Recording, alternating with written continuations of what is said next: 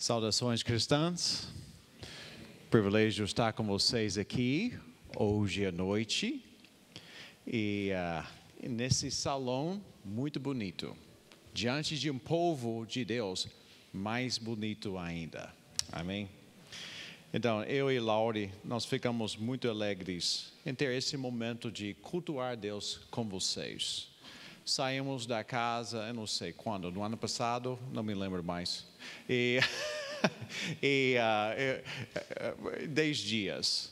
Então, esse é o nosso último compromisso antes de retornar para a roça, podemos dizer. A roça chamada Rio de Janeiro. Então, por muitos anos, nós moramos na cidade de Belo Horizonte. 15 anos. Há um mineiro aqui, em nosso meio, que Deus tenha misericórdia na sua alma. Mas nós percebemos, mais ou menos em 2015, que a cidade de Rio de Janeiro estava se tornando mais bagunçada, mais violenta. Portanto, nós resolvemos de nos mudar para a cidade do Rio de Janeiro. Não deu muito certo, não. Então, eu fico contente em ver aqui o professor Manuel, que tem dado a aula no Seminário Teológico Batista de Campinas muitos anos e sua esposa dando apoio aqui hoje à noite. Eu fico muito contente em ver, rever meu amigo de muitos anos. Também é um privilégio que Alex, pastor Alex, está me dando a compartilhar, partilhar, partir a palavra de Deus com vocês. Mas eu preciso dar pelo menos mais um ressalvo para vocês. Não, eu não sou irmão do Brian. Sim, nós somos bem altos, bem brancos, bem carecas, mas somente um é bonito. Então, meus irmãos, vamos direcionar nossa atenção à palavra de Deus. Hoje, nosso trecho bíblico a estudar vai nos levar a contemplar o foco mais crucial, mais glorioso, mais profundo revelado na Bíblia. Qual é? O Evangelho de Jesus Cristo.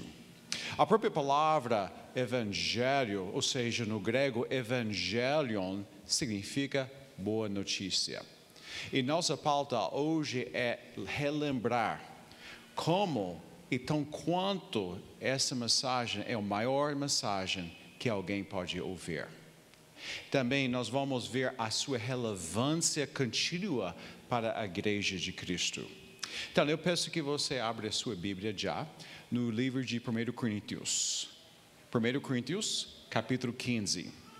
Enquanto vocês estão procurando esse trecho bíblico, deixe-me compartilhar com vocês um pouquinho do contexto do texto bíblico. Então, nesta carta, o apóstolo Paulo já tratou de muitos problemas que existiam no meio dessa comunidade pactual situada nessa cidade de Coríntio.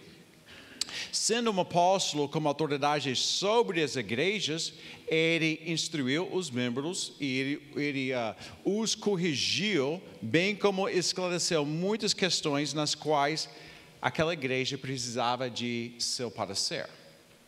Encontramos mais um assunto que ele trataria neste penúltimo capítulo de sua carta. Qual é? O assunto tem a ver com a ressurreição física dos mortos em Cristo.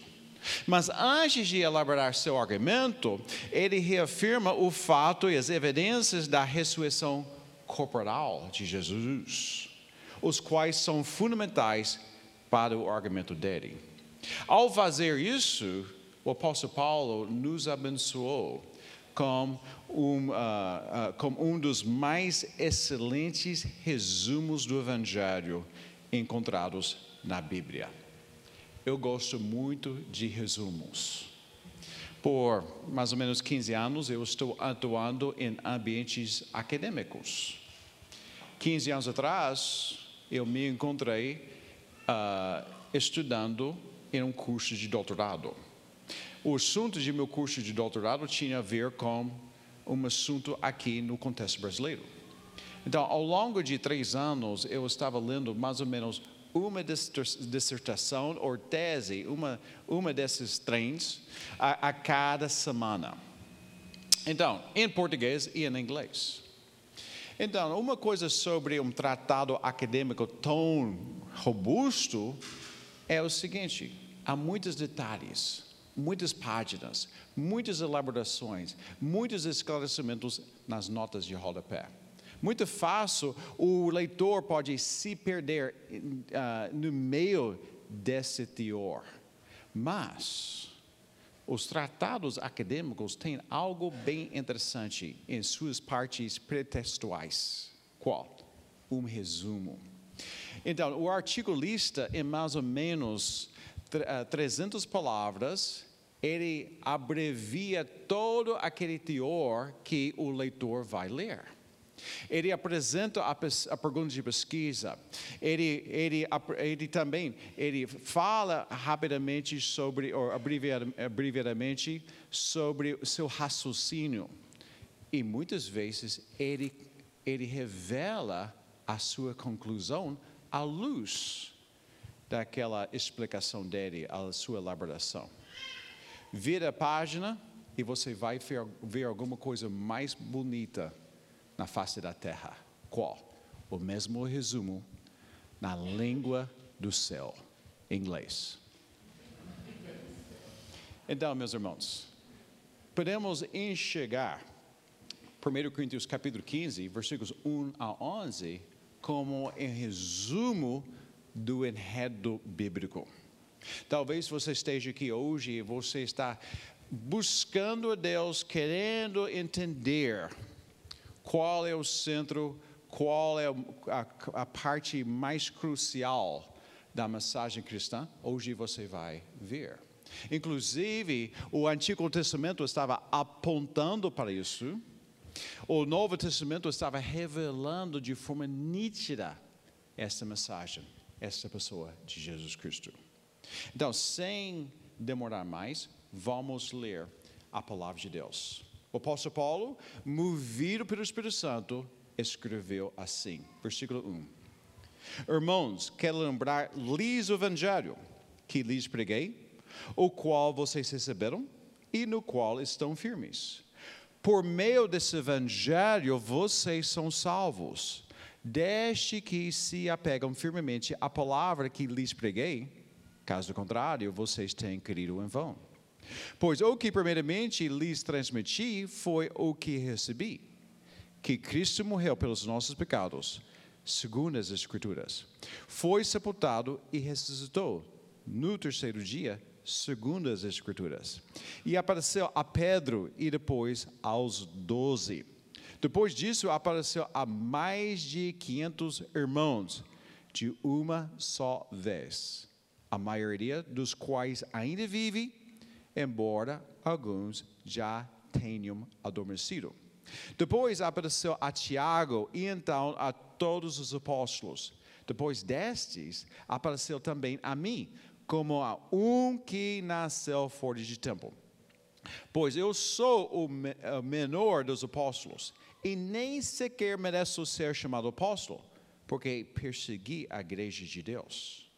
Mas pela graça de Deus, sou o que eu sou e a sua graça para comigo não foi inútil. Antes, trabalhei mais do que todos eles. Contudo, não eu, mas a graça de Deus comigo. Portanto, quer tenha sido eu, quer tenha sido eles, é isto que pregamos e é isto que vocês creram. Amém? Vamos orar. Senhor, agradecemos a Ti pela liberdade que o Senhor proporcionou para que nós pudéssemos estar presentes aqui, ouvindo, cantando, orando e ouvindo a Sua palavra. Eu rogo que o Senhor, Teu Espírito, me use como instrumento de edificação a esse povo que, que teu Espírito esteja desafiando aqueles que precisam ser desafiados, consolando aqueles que precisam ser consolados e animando aqueles que são deprimidos. Há muitas necessidades aqui. O Senhor sabe cada uma. Portanto, rogamos que o seu Espírito esteja atuando em nosso meio, para a tua glória, a edificação de seu povo, em nome de Jesus. Amém. Então, eu quero que vocês vejam comigo hoje quatro verdades sobre o Evangelho de Jesus. Três dessas verdades nós podemos observar nitidamente neste trecho bíblico. E há mais um que eu vou acrescentar, que nós vamos deduzir do enredo bíblico todo. Mas vamos lá com a primeira verdade. Os irmãos, os membros da igreja, precisam relembrar o Evangelho. Deixe-me fazer isso um pouco mais pessoal. Os membros da Igreja Batista de, do Jardim Minnesota precisam relembrar o Evangelho. Veja o versículo 1. Irmãos, aquela, aquele, aquele, aquela palavra já está implicando que, que o apóstolo Paulo é um irmão como aqueles membros daquela igreja por meio de Jesus Cristo. Ou seja, o mesmo Pai, Deus Pai, por meio de Jesus Cristo. Irmãos, quero lembrar-lhes o Evangelho. Muitos crentes pensam que o Evangelho seja algo somente para evangelismo. E de fato é para evangelismo. Porque aqueles que estão fora do Evangelho precisam ouvir e receber. Porém, vocês podem ver aqui, o apóstolo Paulo estava relembrando os crentes, os discípulos uh, de Cristo, o Evangelho. Então, a questão para nós é o seguinte: porque nós que já estamos em Cristo, porque nós precisamos também relembrar o Evangelho? Ou deixe-me dar a vocês duas razões. Porque vocês, membros dessa igreja, uh, dessa comunidade pactual, porque, porque vocês precisam relembrar o Evangelho. Primeira razão, porque o Evangelho é o centro e a causa da vida cristã. Por exemplo, sem o Evangelho não há salvação de seus pecados. Sem o Evangelho não há ressurreição dos mortos em Cristo. Sem o Evangelho não pode haver discípulos genuínos de Cristo, nem igrejas verdadeiras. Ao mencionar igreja, isso me leva à segunda razão. Porque vocês, como membros dessa igreja, precisam relembrar o Evangelho. É porque o Evangelho é o centro e a causa de sua igreja. Veja bem, a vida cristã é experimentada em igrejas, onde os discípulos de Cristo ouvem uma palavra ensinada, o Evangelho de Jesus aplicado a cada aspecto de suas vidas e as ordenanças são celebradas de acordo com o Evangelho.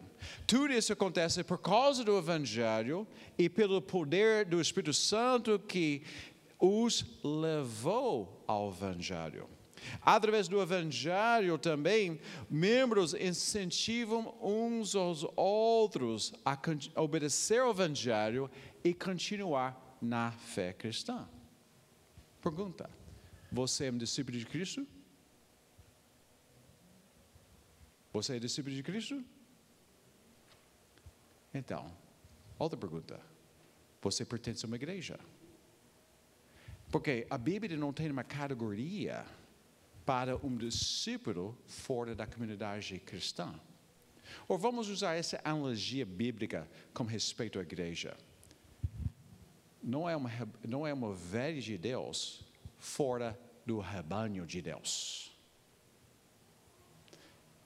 Pode imaginar uma velha tentando sobreviver no meio do mato sem um rebanho? Não vai dar certo. Mesma coisa como os discípulos de Cristo. E, e, e você está pensando, puxa vida, Davi, eu pensei que você falaria sobre o seu livro. Ok, eu vou falar sobre o meu livro agora. Eu, agora eu vou vender o meu peixe. Ok? Então, vocês vão ver que a grande parte de minha mensagem hoje deriva do capítulo 4 de meu livro, A Igreja Regenerada. Eu dedico este capítulo e mais um capítulo ao Evangelho de Cristo e à sua devida aplicação. Eu fiz isso por essa razão. É uma relação intrínseca entre a doutrina de salvação e a doutrina da igreja. Tem brechas em uma, você vai ter brechas na outra. E também, ah, como você está entendendo o Evangelho e a igreja está praticando as coisas na palavra de Deus, vão conservar o Evangelho no decorrer de anos. Então, há uma relação intrínseca entre essas duas. Enfim, o Evangelho é tudo para um relacionamento com Deus e para uns com os outros. Amém? Segunda verdade. O Evangelho tem um processo para ser seguido. O Evangelho tem um processo para ser seguido. E nós podemos ver esse processo em versículos 1 e 2, nesse trecho aqui. Deixe-me revelar, deixe-me pelo menos uh, abreviar esse processo, os passos, e depois eu vou comprovar esses passos em desses dois versículos. Mas quando eu estou falando sobre isso, eu quero que você faça uma autoavaliação. Onde você se encontra nesses passos? Primeiro passo: a pregação do Evangelho ouvida e entendida. O segundo passo é a internalização do Evangelho. E o terceiro é a permanência no Evangelho.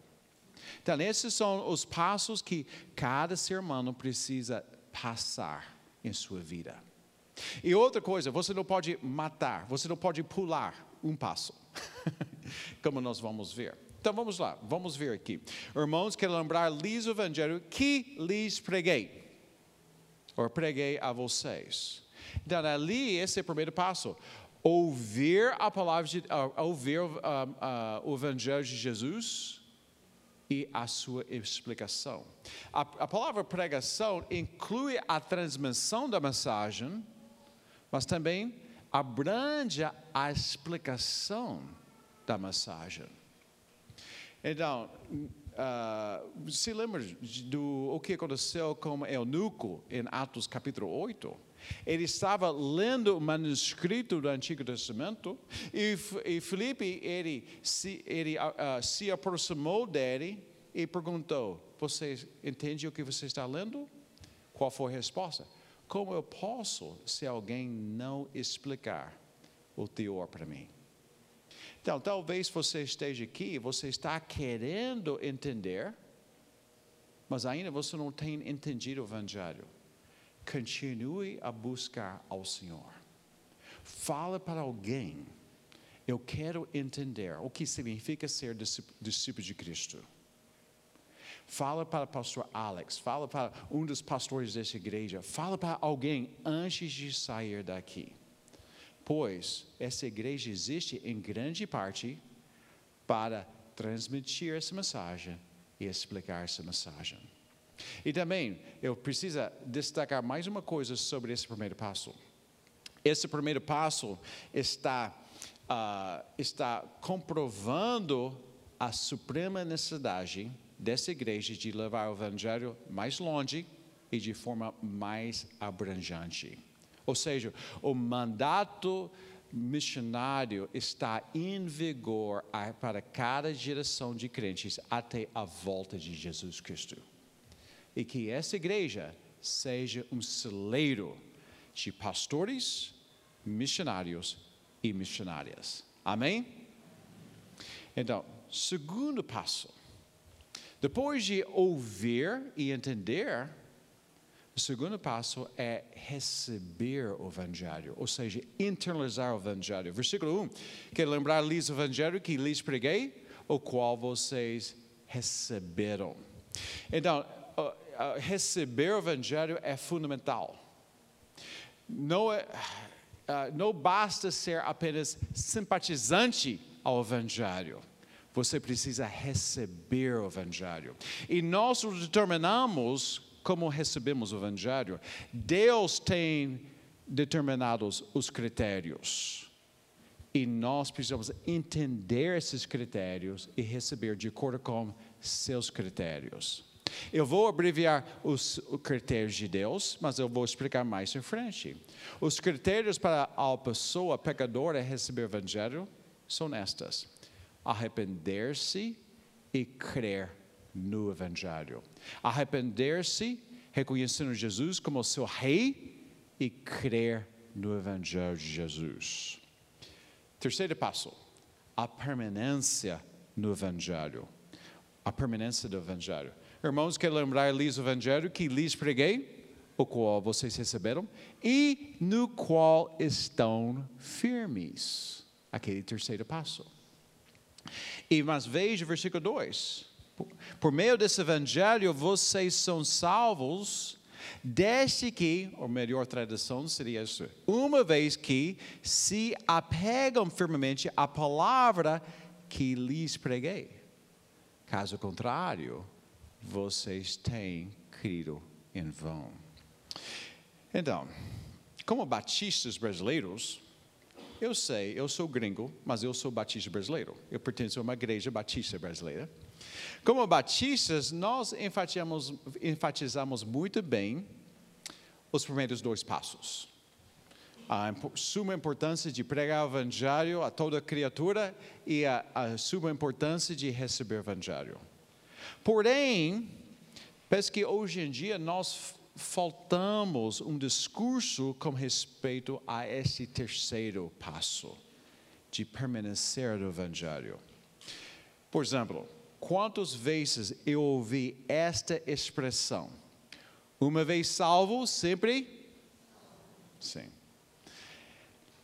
Eu receio que nós estamos dando, por meio dessa expressão, segurança falsa alguns que não deveriam ter. Deixe-me explicar isso. Essa declaração encontra-se simplista. Eu posso afirmar até algum certo ponto, mas como está, uma vez salvo, sempre salvo, encontra-se simplista sem esse outro lado da moeda. Qual é? A perseverança dos santos. E os apóstolos, Paulo, os apóstolos, como o apóstolo Paulo, sempre estavam destacando em suas cartas esse dever cristão. Somente um exemplo, 1 João capítulo 2, versículo 24. Deixe-me apenas ler e vocês podem ouvir. 1 João capítulo 2, versículo uh, ah, 24. Quanto a vocês, cuidam para que aquilo que ouviram desde o princípio, princípio permaneça em vocês. Se o que ouviram desde o princípio permanecer em vocês, vocês também permanecerão no Filho e no Pai. E esse aqui, deixe-me tentar apenas abreviar esse ensino bíblico sobre a importância da perseverança dos santos. Ali na tela vocês vão ver agora um artigo de uma notável confissão de fé do século XIX, aquela confissão de fé de New Hampshire. Então, eles, os, os ilustradores, eles tentam resumir esse ensino nessas pequenas, eh, nesse pequeno trecho. Eu leio. Cremos que apenas os crentes verdadeiros persever, perseveraram até o fim seu apego, seu apego perseverante a Cristo é a grande marca que os distingue dos crentes nominais, ou seja, crentes falsos. Uma providência especial vela por seu bem-estar, e eles são guardados pelo poder de Deus por meio da fé para a salvação. E o povo de Deus diz: Amém.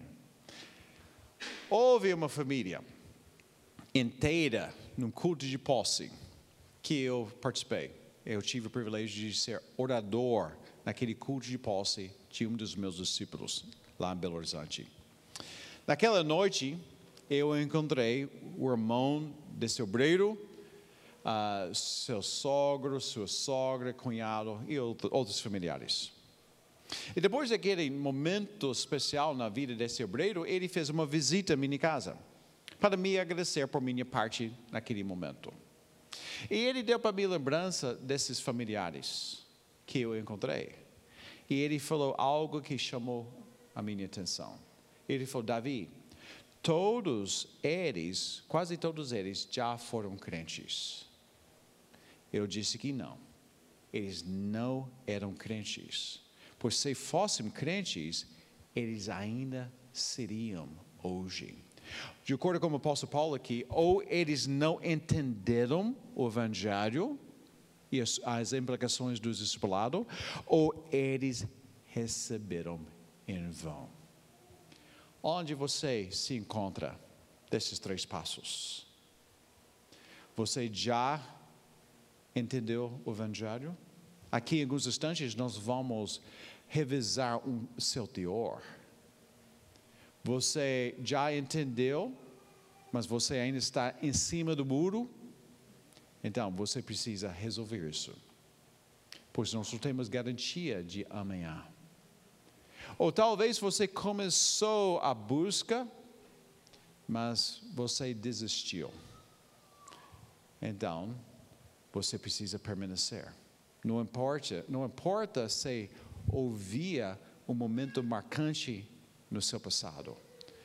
A fé cristã está sendo avaliada no presente.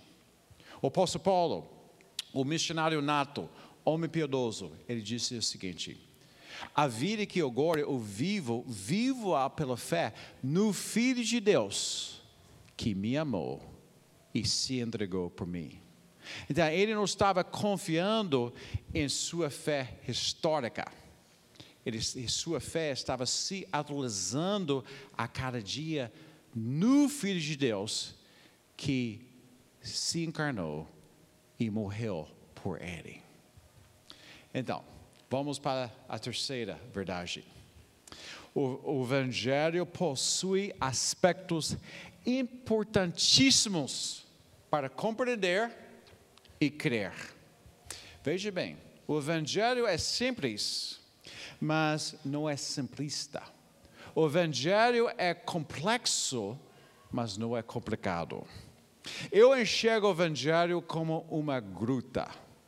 Como assim? Quando eu e a primeira dama missionária, nós morávamos em Belo Horizonte, ela está, uh, cara feia. Uh, posso pegar corona com alguém aqui hoje à noite?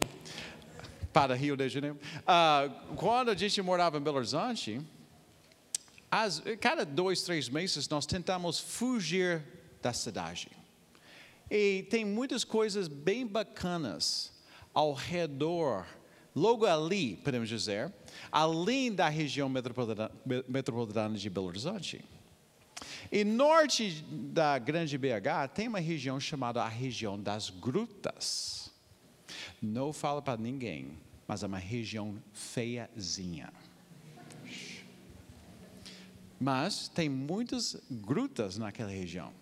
Quando você começa a se aproximar de uma gruta, você não vai ver nada a desejar. Capim, poeira, uma cobrinha. Só isso. Mas quando você entra na boca da gruta, é de espanto. Você vai ver aquelas formações naquele, na, naquela salão de pedras o guia joga uma luz e você pode ver aquele brilho, quase como diamantes, aquelas formações acontecendo ali.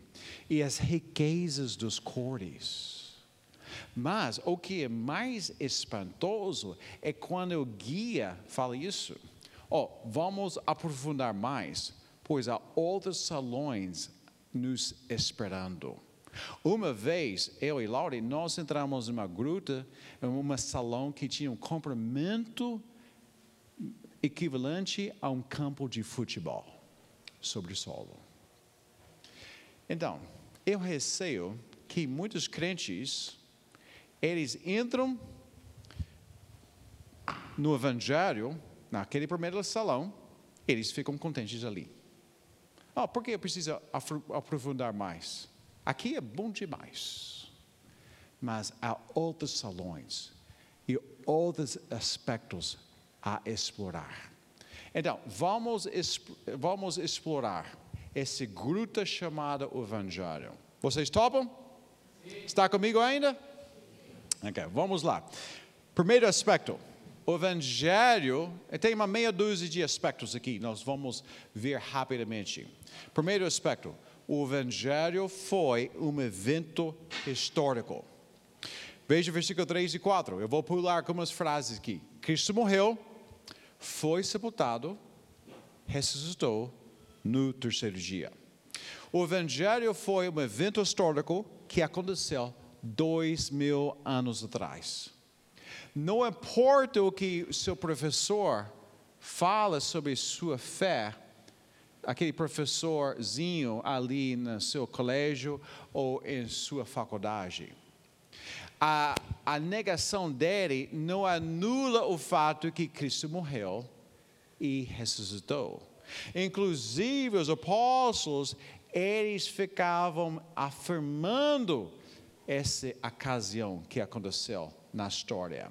Foi um evento histórico que aconteceu dois mil anos atrás, observado por uma multidão de mais que 500 pessoas, o apóstolo Paulo disse, além dos apóstolos. Manuscritos bíblicos dos apóstolos e outros foram preservados para nós. Escritores seculares daquela época escreveram sobre esse evento histórico. Assim, o evento histórico do Evangelho não está aberto para nossas redações e nossas modificações. Negar o, evento do Evangelho significa negar o Evangelho mesmo. Houve uma história que eu vi de Albert Moeller, um teólogo, com certeza, o pastor Alex já citou ele aqui 300 vezes. E uh, ele conta uh, uma, uma história que ocorreu na sala de aula quando ele estudava no seminário. O mestrando perguntou ao seu professor de evangelismo o que devia fazer com cristãos que não acreditavam na ressurreição de Jesus. A resposta do professor foi rápida e simples: você deve evangelizá-los. Ou seja, você não pode, você não pode se declarar cristão e negar os básicos do Evangelho. Cristo morreu, foi sepultado e ressuscitou no terceiro dia. Então, esses são os básicos. São os mínimos, o, o mínimo, mas tem mais ainda. Então, vamos para o segundo salão. O Evangelho foi um plano executado como Deus Trino determinou na eternidade. Foi um plano executado como Deus Trino determinou na eternidade. Apóstolo Paulo, em espaço de dois versículos, usa, usou esta frase, segundo as Escrituras.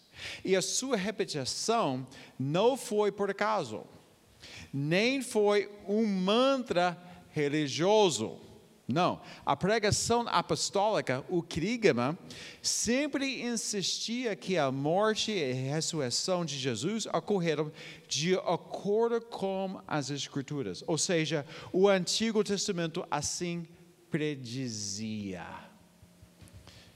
Terceiro aspecto. O Evangelho foi uma realização definitiva e gloriosa. Cristo morreu por nossos pecados. Cristo morreu por nossos pecados. Cristo morreu por nossos pecados. Eu sei que vocês são uma igreja reformada, tradicional, mas misericórdia. Dá para mim moral aqui. Pode falar aleluia, glória a Deus, alguma coisa aqui. Você não vai se tornar pentecostal, eu prometo. Cristo morreu por nossos pecados. Difícil demais. opinião de Deus sobre cada um de nós é muito diferente do que de nossa mãe. Ele enxerga nossos corações. Ele sabe cada pensamento de nós. e ele não vai passar a mão na cabeça de ninguém. Ele é um Deus Criador Santo. Mesmo assim, seu Filho eterno se encarnou, habitou entre nós e morreu por nossos pecados e ressuscitou no terceiro dia. Esta frase está cheia de propósitos. Muitos objetivos divinos combinaram naquela cruz e naquele túmulo em nosso favor. Deixe-me resumir alguns desses objetivos. Cristo morreu por nossos pecados e ressuscitou no terceiro dia, significa que Ele assumiu nosso castigo e nossa condenação. Ele absorveu a ira santa de Deus que nós merecemos. Ele satisfez a justiça de Deus por nós. Ele assumiu nossa vergonha. Ele tornou-se o mediador e sumo sacerdote capaz. Ele fez o que é necessário para nos dar a vida eterna. E ele pagou aquele alto preço que ninguém aqui poderia uh, pagar. E e triunfou sobre todos os poderes e todas as autoridades e ao último inimigo, a morte. Pois ele ressuscitou no terceiro dia. Ou seja, esta realização acabou sendo completíssima pela sua ressurreição no terceiro dia. Sem ela, continuaremos em nossos pecados, sem esperança, e nós deveremos voltar para casa e assistir uh, Faustão ou qualquer outra besteira hoje à noite. Okay? Mas Ele ressuscitou, está vivo, tem esperança. Amém? Quarto aspecto. É uma oferta, o Evangelho é uma oferta estendida a todas. É uma oferta estendida a todos. Versículo 1. Quero lembrar-lhes o Evangelho que lhes preguei, o qual vocês receberam, aqueles irmãos na cidade de Corinto, o qual foi também, versículo 3, foi o que eu recebi. Mesmo que eu mandei matar o mesmo o primeiro diácono da igreja, eu recebi o Evangelho. Significa que ninguém está impedido de receber o Evangelho por causa de algum pecado grave no seu passado, sua história familiar ou a sua raça que você pertence. O evangelho é para judeu e para grego, é para gente boa e gente complicada. Por quê? Porque todos pecaram e estão separados da glória de Deus. Portanto, todos necessitam do evangelho e o convite de Deus está aberto a todos. Amém? Mas o Evangelho requer aplicação correta e pessoal. Aplicação correta e pessoal ali. Sim, exatamente.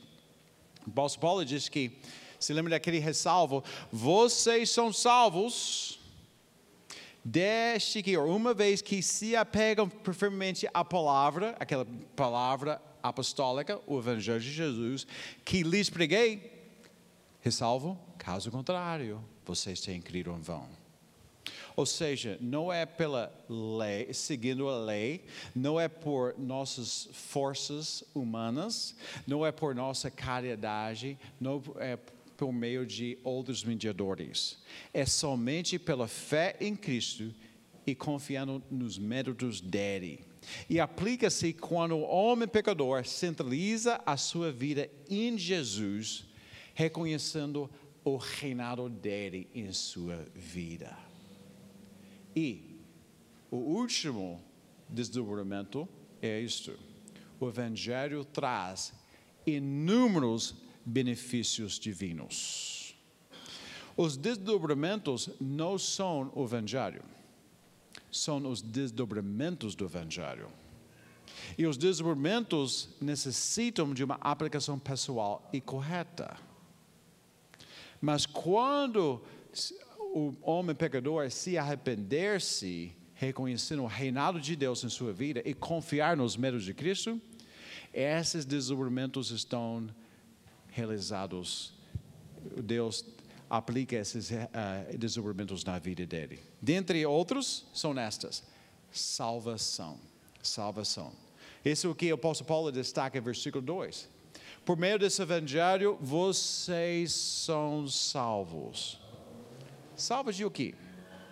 Salvos da condenação eterna, salvos de seus pecados escravizantes, salvos de um destino infernal, salvos das garras do capeta, salvos de si mesmo. Uma grande salvação, né? Segundo desdobramento, favor divino. Favor de divino uh, para nossas designadas vocações.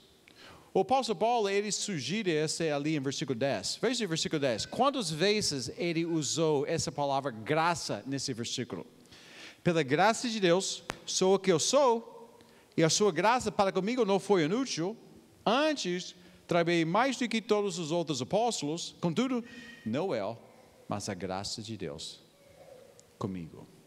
Três vezes usou essa palavra, graça, favor divino. Os teólogos evangélicos, eles apropriadamente dividem a graça, favor divina em duas categorias: a graça comum e a graça especial, podemos dizer.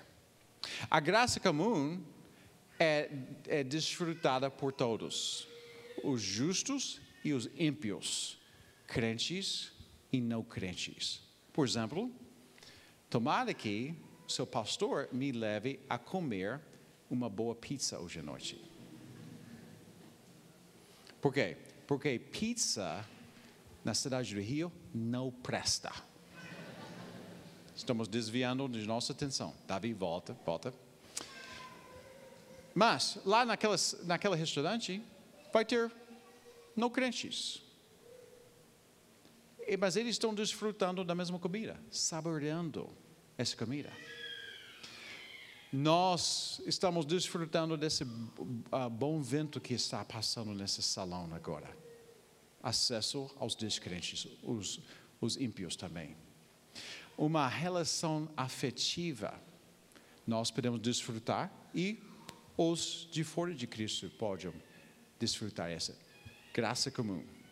Mas a graça especial necessita de uma aplicação correta e pessoal do Evangelho. E a graça, esse, esse inclui a salvação eterna, mas também o, uh, a graça, o favor divino, a capacidade de Deus para cumprir todas as designadas vocações que Deus está nos dando. Como, por exemplo, um filho para obedecer seus pais, um funcionário para fazer um bom serviço para seu padrão, patrão, uh, pode, e também pode ser um padrão eh, em respeito de supervisionar bem seus funcionários, todas dessas vocações, papéis que nós temos.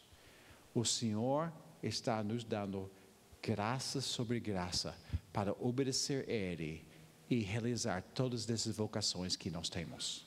Amém? Terceiro, relação filial como Criador do mundo.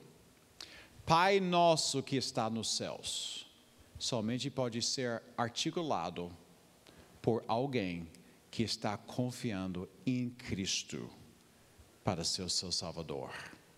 Ou seja, Pai nosso que está nos céus não é para os que estão fora de Cristo. É uma relação filial com Deus que necessita de uma aplicação pessoal e correta. Por quê? Porque Deus não tem netos, Ele somente tem filhos. E os filhos precisam ser adotados por meio de Jesus Cristo. Outro desdobramento: recursos divinos para viver uma vida piedosa nesta era presente. Às vezes eu tenho compartilhado o evangelho com alguém e a pessoa fala que eu entendo, mas eu preciso me preparar. Eu não estou pronto ainda para viver. De fato, nós não temos condições em nós mesmos. Mas quando nós nos arrependermos e confiamos em Cristo, o Espírito de Deus habita na gente e dá para nós todos os recursos divinos necessários para obedecer ao Evangelho. Escuta o que, como Pedro falou isso. Seu divino poder nos deu todas as coisas de que necessitamos para a vida e para a piedade, por meio do pleno conhecimento daquele que nos chamou para a sua própria glória e virtude. E muitos desses recursos incluem, por exemplo, a igreja, a palavra de Deus, ouvida, relacionamentos com outros cristãos para incentivar uns aos outros, meios ordinários da graça que acontecem dia após dia, para que nós possamos ser obedientes a Deus nesta era presente, como filhos amados de Deus. Amém? E o último desdobramento que eu vou destacar, a ressurreição do corpo. A ressurreição do corpo. Eu receio que as igrejas evangélicas, inclu, incluindo as igrejas batistas, nós estamos perdendo essa ênfase em nosso meio. Porém, nós podemos aprender dos cristãos ao longo da história da igreja, eles sempre estavam uh, batendo essa tecla. Eles sempre estavam enfatizando esta realidade. Por quê? Porque as Escrituras revelam esta bendita esperança. Para entender isso, veja ali esse resumo desse ensino bíblico crucial. Eu leio. A doutrina central e definidora e a reivindicação da fé cristã é a ressurreição de Jesus Cristo, quem Deus, quem Deus trouxe dos mortos. A ressurreição dos mortos refere-se à promessa baseada na ressurreição corporal, corporal de Jesus, de que todos os crentes um dia se juntarão a Cristo na ressurreição. Os crentes serão transformados, isto é, renovados, moral e fisicamente, com corpos espirituais adaptados para a vida eterna com Deus. Veja comigo o versículo 20. Então, eu quero encorajar vocês a lerem esse capítulo em sua inteireza amanhã. Sei você não ler antes de uh, uh, dormir hoje. Mas aqui você pode ver a conclusão do apóstolo Paulo a partir do versículo 20. Ele disse, leu, mas de fato Cristo ressuscitou dentre os mortos, sendo ele as premissas dentre aqueles que dorm, dormiram. Ou seja, eles já faleceram. Ausentes do corpo, eles estão presentes como o Senhor. Mas os corpos estão jazados, como eles estão dormindo. Então, visto que a morte veio por meio de um só homem, também a ressurreição dos mortos veio por meio de um só homem. Pois da mesma forma como em Adão todos morram, em Cristo todos serão vivificados. Mas cada um por sua vez. Cristo primeiro, depois quando ele vier, os que lhe pertencem então verá o fim. Os que lhe pertencem. Você pertence a Jesus? Você pertence a Jesus? Você entendeu a mensagem? Você abraçou a mensagem? E você está ainda permanecendo na passagem, obedecendo ao Evangelho? Se sim, essa é sua bendita esperança, além do túmulo. Eu estou olhando a cara dos presentes aqui. Então, de fato, temos uma igreja jovem aqui. Mas, sabe, a história revela que uma coisa vai acontecer: todos vão morrer se Jesus não retornar.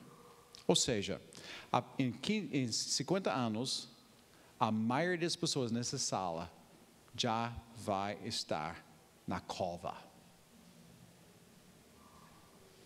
Quando você enfrentar a morte,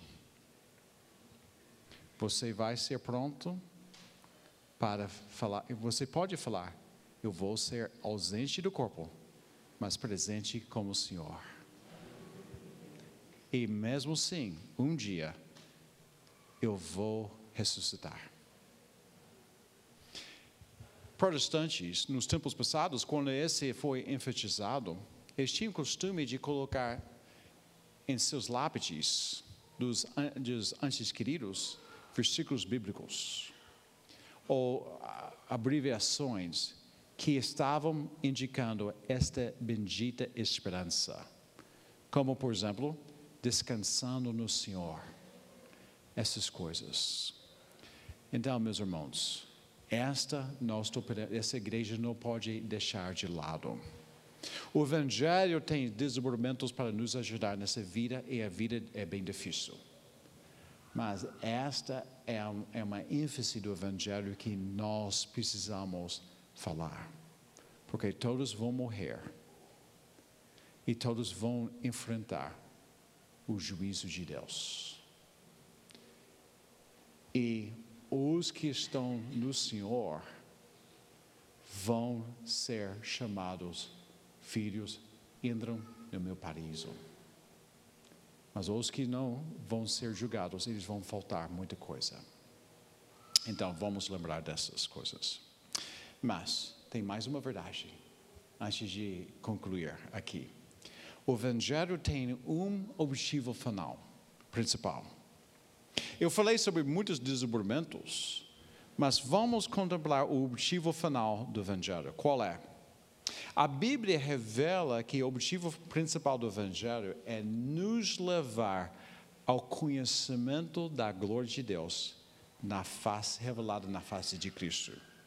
Ou, de acordo com melhor, outra forma de falar, de acordo com Pedro, é nos conduzir a Deus. Portanto, nós podemos uh, uh, dizer que Deus, Deus, vai lá, é o objetivo final do Evangelho. É o objetivo principal do Evangelho.